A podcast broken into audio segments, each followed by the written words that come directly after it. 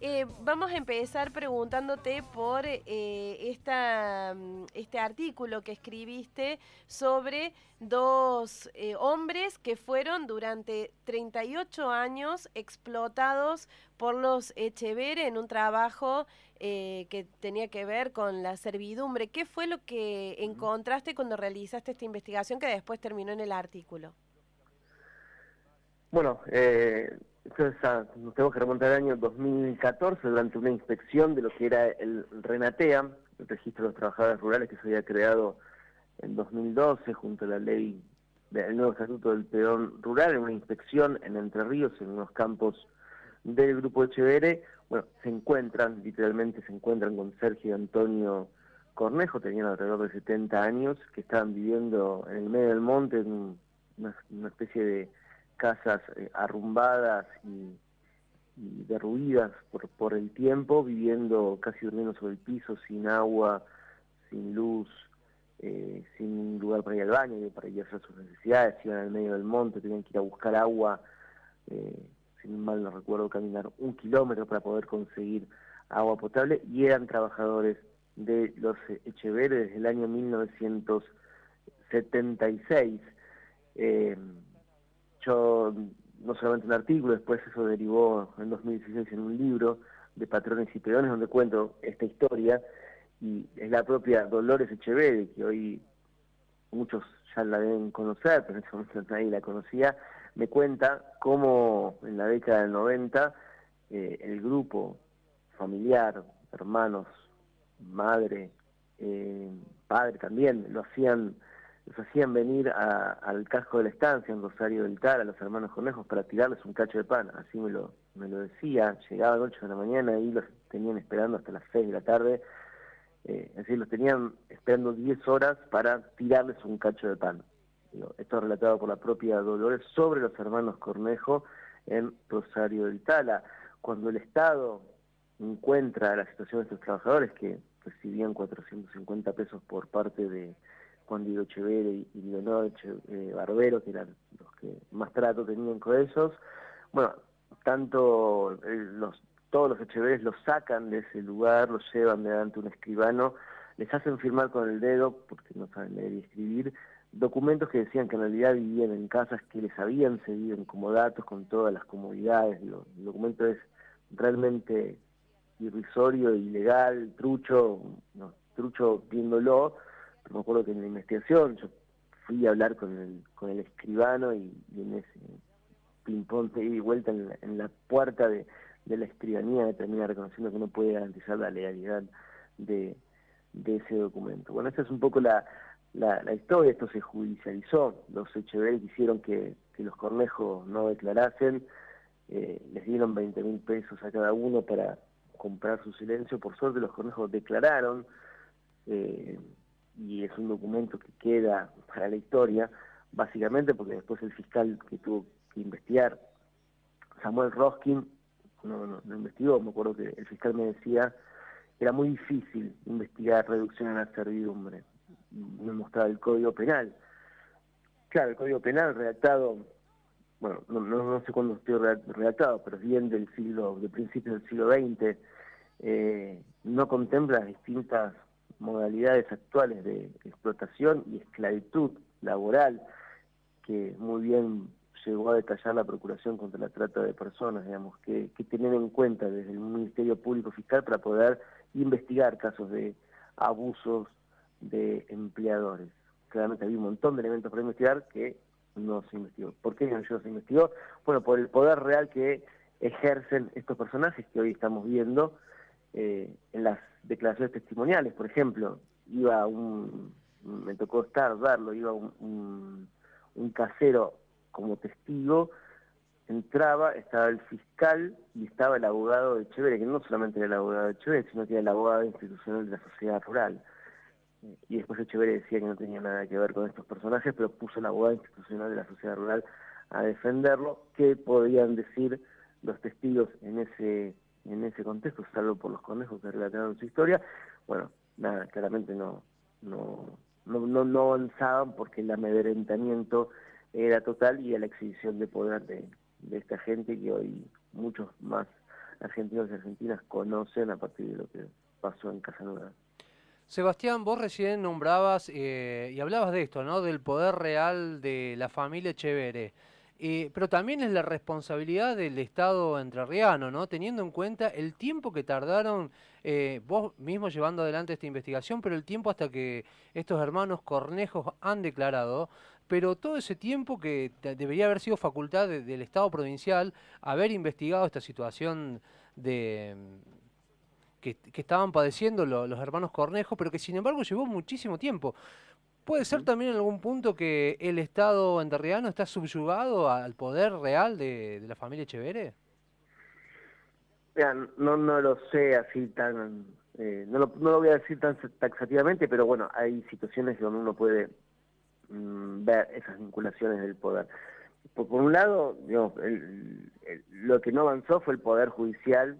y pensemos el Poder Judicial como parte del Estado también, ¿no? Eh, porque si no a veces parece que, que nos quedamos cortos con, con ese El Estado en su conjunto, la pata del Poder Judicial claramente falló, tanto en el caso contando de, de los hermanos Cornejo como en las causas de estafa, defraudación y demás. Pensá que eh, Echeverre, en la, en la causa de estafa, de, de vaciamiento de empresas, eh, ya tenía firmado el pedido de indagatoria. Y el juez no le puso fecha porque creo que arguía, que eh, faltaba un informe pericial. Entonces no le puso fecha, pero sí el llamado indagatoria. Y eso fue en fines del 2017 y no pasó nada. Claramente ya era Cambiemos quien gobernaba y a los pocos meses eh, Luis Miguel Echeverría sería ministro, con lo cual ahí tenés una incidencia con el poder Estado, ¿no? O con el Estado. Y después, eh, sí, los Echeverri tenían vínculos con, el gobierno de Uribarri. Eh, yo con mi libro, no, me acuerdo si lo, explicito o no lo explicito, desde subsidios que recibía las Margaritas Sociedad Anónima, desde los eh, personajes que, aparecieron para hacerse del diario de Paraná, entre ellos Walter Benón, que es el financista que le aporta toda una plataforma de, créditos truchos, yo digo truchos porque son créditos que se simularon, es decir, la financiera puso una estructura para, simular préstamos que sirvieran para justificar el movimiento de dinero de una sociedad anónima que no tenía eh, ni solvencia ni, historia de creación para poder comprar determinados inmuebles que son parte del objeto de otra causa que es el, el vaciamiento del diario de Paraná. Bueno, ahí contaron con la ayuda de este Walter Renault, que tenía fuertes vínculos con el gobierno de Uruguay, y también, bueno, eh, Renault terminó siendo uno de los principales aportantes de, del Frente de Todos. Eh, así que el poder real se ejerce, digamos, más, es más, más si se, quiere. Eh, se ramifica y va ejerciendo puntillosamente eh, su poder sobre los actores que, con los cuales se va se va topando. Claramente el poder judicial sí y el poder político del Estado, quien gobernase en los sucesivos años, claramente tienen vinculación con, con los Echeveres. De te puedo decir lo que te dije que de alguna manera lo, lo fui documentando. Sebastián, eh, recién hablabas de cómo eh, se los llevó a los hermanos Cornejo a firmar esos documentos con el dedo de una manera fraudulenta eh, y mm, pienso en con la presencia de escribanos y fiscales y demás eh, pienso en las declaraciones del abogado Pagliotto en la audiencia que, que, se hizo pública hace poco y que después terminó con el desalojo ayer de Dolores en Casa Nueva. Y ahí Rubén Pagliotto argumentaba esta supuesta cesión de Dolores de los bienes que le correspondían por herencia y su parte de Casa Nueva, lo argumentaba precisamente dando nombres y situaciones que tienen que ver con la presencia de escribanos, de situaciones judiciales y demás, em, dándole valor, Pagliotto, a esas acciones por la presencia de todos estos em, eh, profesionales y funcionarios judiciales. ¿Cómo? Eh, porque lo que uno se pregunta es eh, por qué Dolores cedió supuestamente estas, estas propiedades eh, cuando ella habla de coacción. ¿Por qué ella no denunció esa coacción en ese momento? Bueno, primero te, marco como la, doble vara, ¿no? De el, la validación de escribanos para una cosa y después también, no sé si doble vara, pero también para otra, para validar eh, los comodatos truchos sobre los hermanos Cornejo, como, como el, esquema o el sistema funciona para, eh, para todo. Sobre eso que vos me estás preguntando, eh, esto es año 2018, Dolores necesitaba, esto porque me lo fue contando en varias veces, en varias charlas, Dolores necesitaba dinero, entonces lo que hace es eh, solicitar una suerte de, adelanto de, de, la herencia. No, no, no, no sé los, los porcentajes ni demás. Eh, se junta con todos ellos y en el mismo momento en que lo hace, ella va a un ya que estamos hablando de los escribanos, en paralelo, eh, para decir que en realidad lo que estaba haciendo era parte del esquema de extorsión, porque la tenían, la extorsión ya así dentro de la, de la sucesión, y que eh, en un momento iba a renunciar en, las distintas causas penales. Eh, eso fue lo que ella intentó hacer como movimiento de pinzas. Por un lado, hacerse de algún bien material por la necesidad económica que necesitaba, pero por otro lado dejar constancia de que eso formaba parte de la saga de extorsión que venían sufriendo. Es así que esta misma semana, cuando declaró virtualmente ante el fiscal Federico Delgado, que instruye otra de las causas penales contra el grupo, la más reciente sobre violencia económica, narró esto que te estoy diciendo, que de alguna manera termina convalidado en este fallo eh, que escuchamos el otro día, donde dan, dan por válida esa firma de, de Dolores, que a su vez se contrapone con lo que dice el fiscal, el fiscal, el juez Furman del juzgado civil que tiene a cargo la asociación, que dice que no, no, la asociación todavía no está indivisa ni demás. Para yo siempre cuando hablo de esto digo, para mí esto excede todo lo que estamos hablando, la cuestión familiar, personal. Digo, esto es eh, otra cosa y es lo que Dolores se fue encontrando cuando empecé a investigar el tema de la sucesión a partir del 2009, que es cómo todo el grupo económico puso a disposición de las Margaritas Sociedad Anónima contadores, abogados y financistas para llevar adelante maniobras de estafa, defraudación,